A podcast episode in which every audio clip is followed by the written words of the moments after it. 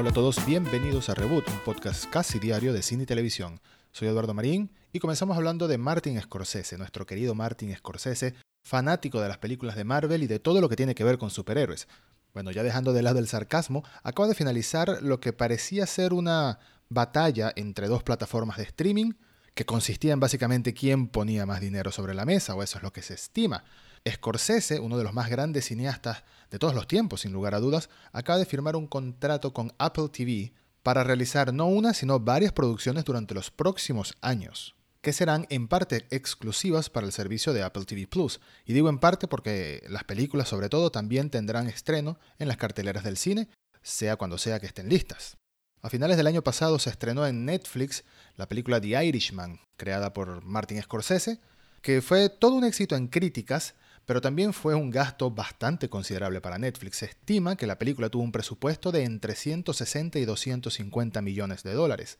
Y de hecho, The Irishman o El Irlandés llegó a Netflix porque el mismo Scorsese reconoce que ninguna distribuidora quería poner tanto dinero por una película de este tipo, en una época en que lo único que tiene una gran taquilla asegurada son las películas de superhéroes, las películas de acción, etc. De esto por lo que tantas críticas hizo acerca del cine de cómics y el cine de superhéroes. Es una de las razones, al menos. Bueno, tras The Irishman, Martin Scorsese ya tiene un nuevo proyecto, que es la película Killers of the Flower Moon, protagonizada por Leonardo DiCaprio y Robert De Niro. El problema es que del mismo modo que con The Irishman, todavía no sabía quién iba a financiarle su película, pero lo más probable es que se fuera de nuevo a alguna plataforma de streaming. Durante los últimos meses se estima que tanto Netflix como Apple estuvieron en negociaciones con Scorsese para ver quién sería el responsable de financiar esta película y al final el contrato lo ha firmado Scorsese con Apple TV. Este contrato será de varios años para que produzca diferentes producciones, comenzando por Killers of the Flower Moon, película que Apple financiará por completo, pero también será distribuida por Paramount Pictures en las salas de cine y en exclusiva en streaming estará por supuesto en Apple TV Plus. Killers of the Flower Moon, por cierto, es la adaptación de un libro que fue publicado en 2017 y cuenta la historia de una serie de asesinatos que sucedieron en el estado de Oklahoma en la década de los 20 y de lo que sería el FBI durante su nacimiento. Se espera que la película tenga un costo de producción de entre 180 y 200 millones de dólares y como parte del acuerdo con Apple TV Plus, Scorsese desarrollará también otras películas y proyectos para la televisión, es decir, series básicamente, durante los próximos años.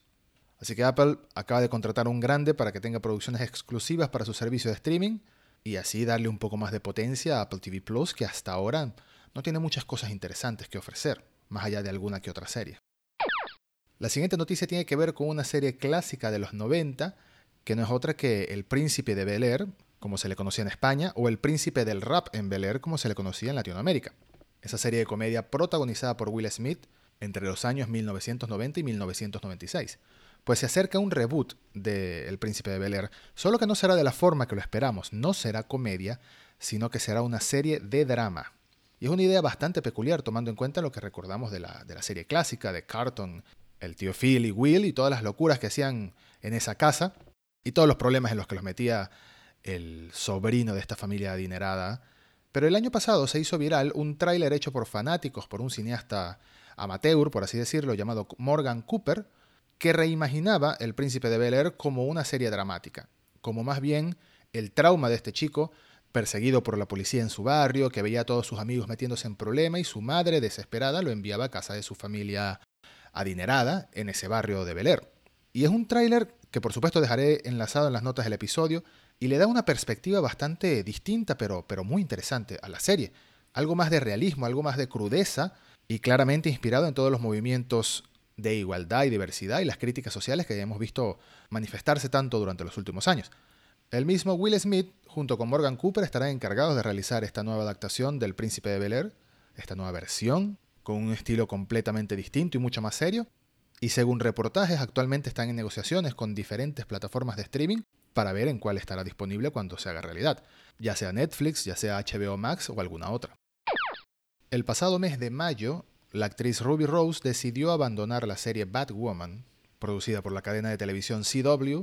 tras apenas una temporada, pero la serie no ha sido cancelada, sino que ella renunciaba y básicamente colgaba la capa como protagonista, dado que interpretaba el personaje principal, a Kate Kane, también conocida como Batwoman. y hasta ahora no se conocía exactamente el motivo de la actriz de haber abandonado la serie, aunque habían muchas teorías. Algunas que mencionaban su salud, debido a un accidente que tuvo durante el rodaje de la primera temporada, y otros que mencionaban la presión que suponía estar tanto tiempo al año alejada de su familia y alejada de sus seres queridos por estar rodando una serie de este tipo, recordando que Batwoman es de ese tipo de series que cuentan con 24 episodios cada temporada, por lo cual son muchos meses seguidos de rodaje.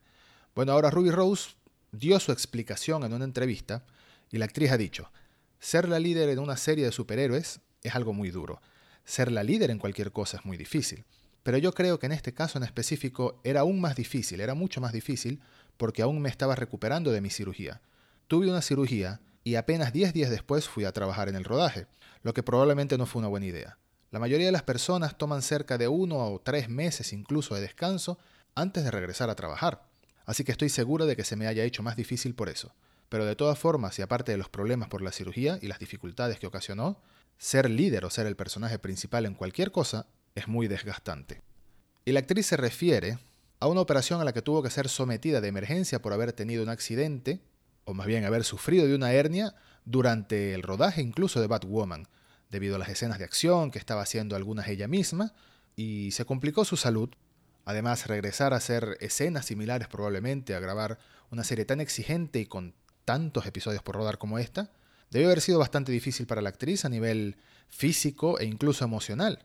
Pero más allá de este tipo de complicaciones de salud, la actriz también dice que tuvo mucho tiempo para reflexionar debido a la pandemia, incluso cuando la serie tuvo que reducir su primera temporada de 22 episodios originalmente planificados a 20 por la misma pandemia, y estuvo pensando en qué era lo mejor para ella, qué era lo que le quería lograr en su vida y en general en qué quería hacer. Así que agradeció al equipo de producción, estuvo de acuerdo en que fue una gran oportunidad y que los respeta mucho y agradece que hayan sido tan respetuosa con ella, incluso después de tomar esa decisión.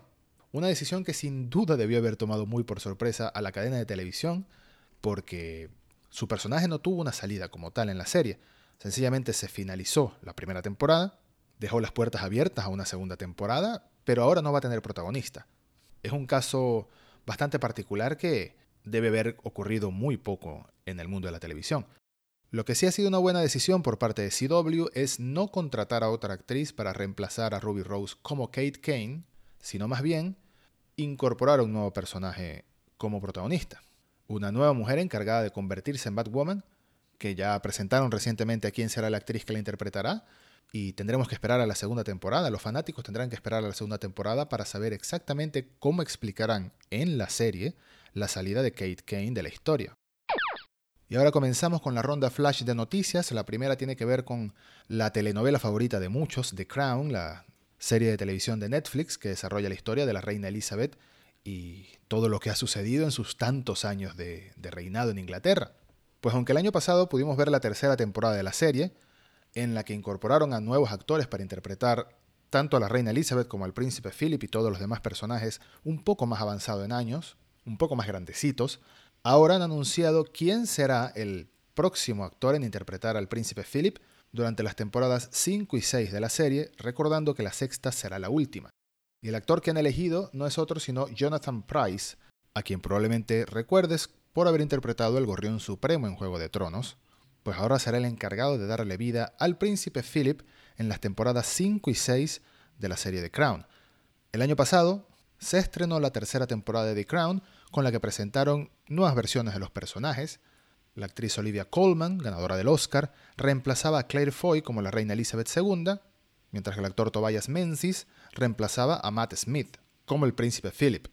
Estos actores se espera que estén durante las temporadas 3 y 4, pero para las últimas dos temporadas de la serie, que serán las temporadas 5 y 6, dará otro salto temporal la historia y volverán a reemplazar a los actores con unas versiones de mayor edad. Ahora sabemos que Jonathan Price será el próximo en interpretar al príncipe Philip, y en el caso de la reina Elizabeth ya habían anunciado que será la actriz Imelda Staunton quien la interpretará. Esta actriz también probablemente la reconozcas por haber interpretado a Dolores Umbridge en la saga Harry Potter. Todavía estamos esperando a que Netflix pueda estrenar la cuarta temporada de The Crown. Se supone que llegará en el año 2021 y con suerte las temporadas 5 y 6 las recibiremos entre los años 2022 y 2023, momento en el que finalizará la telenovela británica favorita de muchos. Otra noticia cortita que no podía dejar de mencionar es que la película 47 Ronin tendrá una secuela, y me refiero a la 47 Ronin protagonizada por Keanu Reeves en el año 2013, junto a un enorme elenco de estrellas japonesas, incluyendo a Hiroyuki Sanada y a la actriz Rinko Kikuchi, Rinko Kikuchi a quien conocimos en Pacific Rim y en Pacific Rim Uprising. Bueno, 47 Ronin tendrá una secuela también en Netflix, pero dará un salto temporal bastante particular, según el anuncio, se desarrollará 300 años después de la película original, en un mundo, escúchenme bien, reimaginado con elementos cyberpunk, ninjas y samuráis. Esto suena demasiado extraño no solo porque hayan elegido hacer una nueva versión de esta película, que de por sí fue literalmente un fracaso en taquilla, uno de los más grandes fracasos de los últimos años incluso, la película tuvo un presupuesto de 175 millones de dólares, que finalmente se convirtió en unos 220 millones de dólares por los problemas que tuvo incluso en postproducción, y solo hizo en taquilla aproximadamente unos 150 a 152 millones de dólares. Pero aún así tendrá secuela, producida para Netflix y dirigida por Ron Yuan, que es más conocido por ser actor que por ser director. De hecho, incluso participará en la próxima película de Mulan, live action. Tenemos que recordar que 47 Ronin en realidad no es la única que existe basada en esta misma historia, en este mismo samurái sin maestro. De hecho, la primera película se estrenó en la década de los 40 en Japón, por lo que hay quienes dicen que esta nueva secuela más bien podría ser un intento de mantener los derechos de, de esta licencia para después producir otra cosa. Algo que suele suceder en muchos casos, que incluso en el mundo de los videojuegos, por ejemplo, que los estudios se ven obligados a realizar un producto relacionado a cierta franquicia cada cierto tiempo o de lo contrario, se arriesgan a perder la licencia. Bueno, esto es una teoría, esto es especulación. Lo que es cierto es que tendremos secuela de 47 Ronin en modo cyberpunk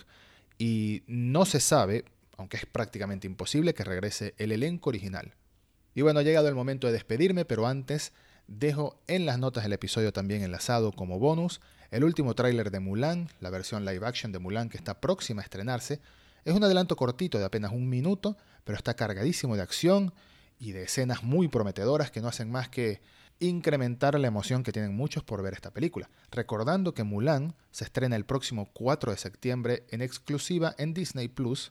eso sí, por un pago adicional al que ya de por sí se hace por la suscripción. Y bueno, estas han sido todas las noticias del día, pero antes de despedirnos, Hacemos una breve pausa para mencionar al patrocinador del podcast en este episodio, que de nuevo es Netflix y su serie llamada Maldita, que la volvemos a recomendar aquí en Reboot. Es una serie con una trama medieval, llena de fantasía, llena de magia, llena de peleas con espadas a caballos, que aunque cuenta de nuevo una historia tan conocida como es la leyenda del rey Arturo, esta vez se centra en otro personaje, lo que le da otra perspectiva. Se centra específicamente en Nimue, una joven con poderes mágicos que está destinada a convertirse en la Dama del Lago, otro personaje clásico de la leyenda de Arturo, de Merlín y de la espada Excalibur. La serie está protagonizada por Catherine Langford, la misma protagonista de la serie 13 Reasons Why, por Gustav Skarsgård, quien hizo de Floki en la serie Vikings, y por Devon Terrell, de la serie Barry, que es el encargado de interpretar a un joven Arturo. La primera temporada ya está disponible en Netflix, son apenas 10 episodios y te recomendamos que le des un vistazo. Muchas gracias por escuchar y hasta el próximo episodio de Reboot.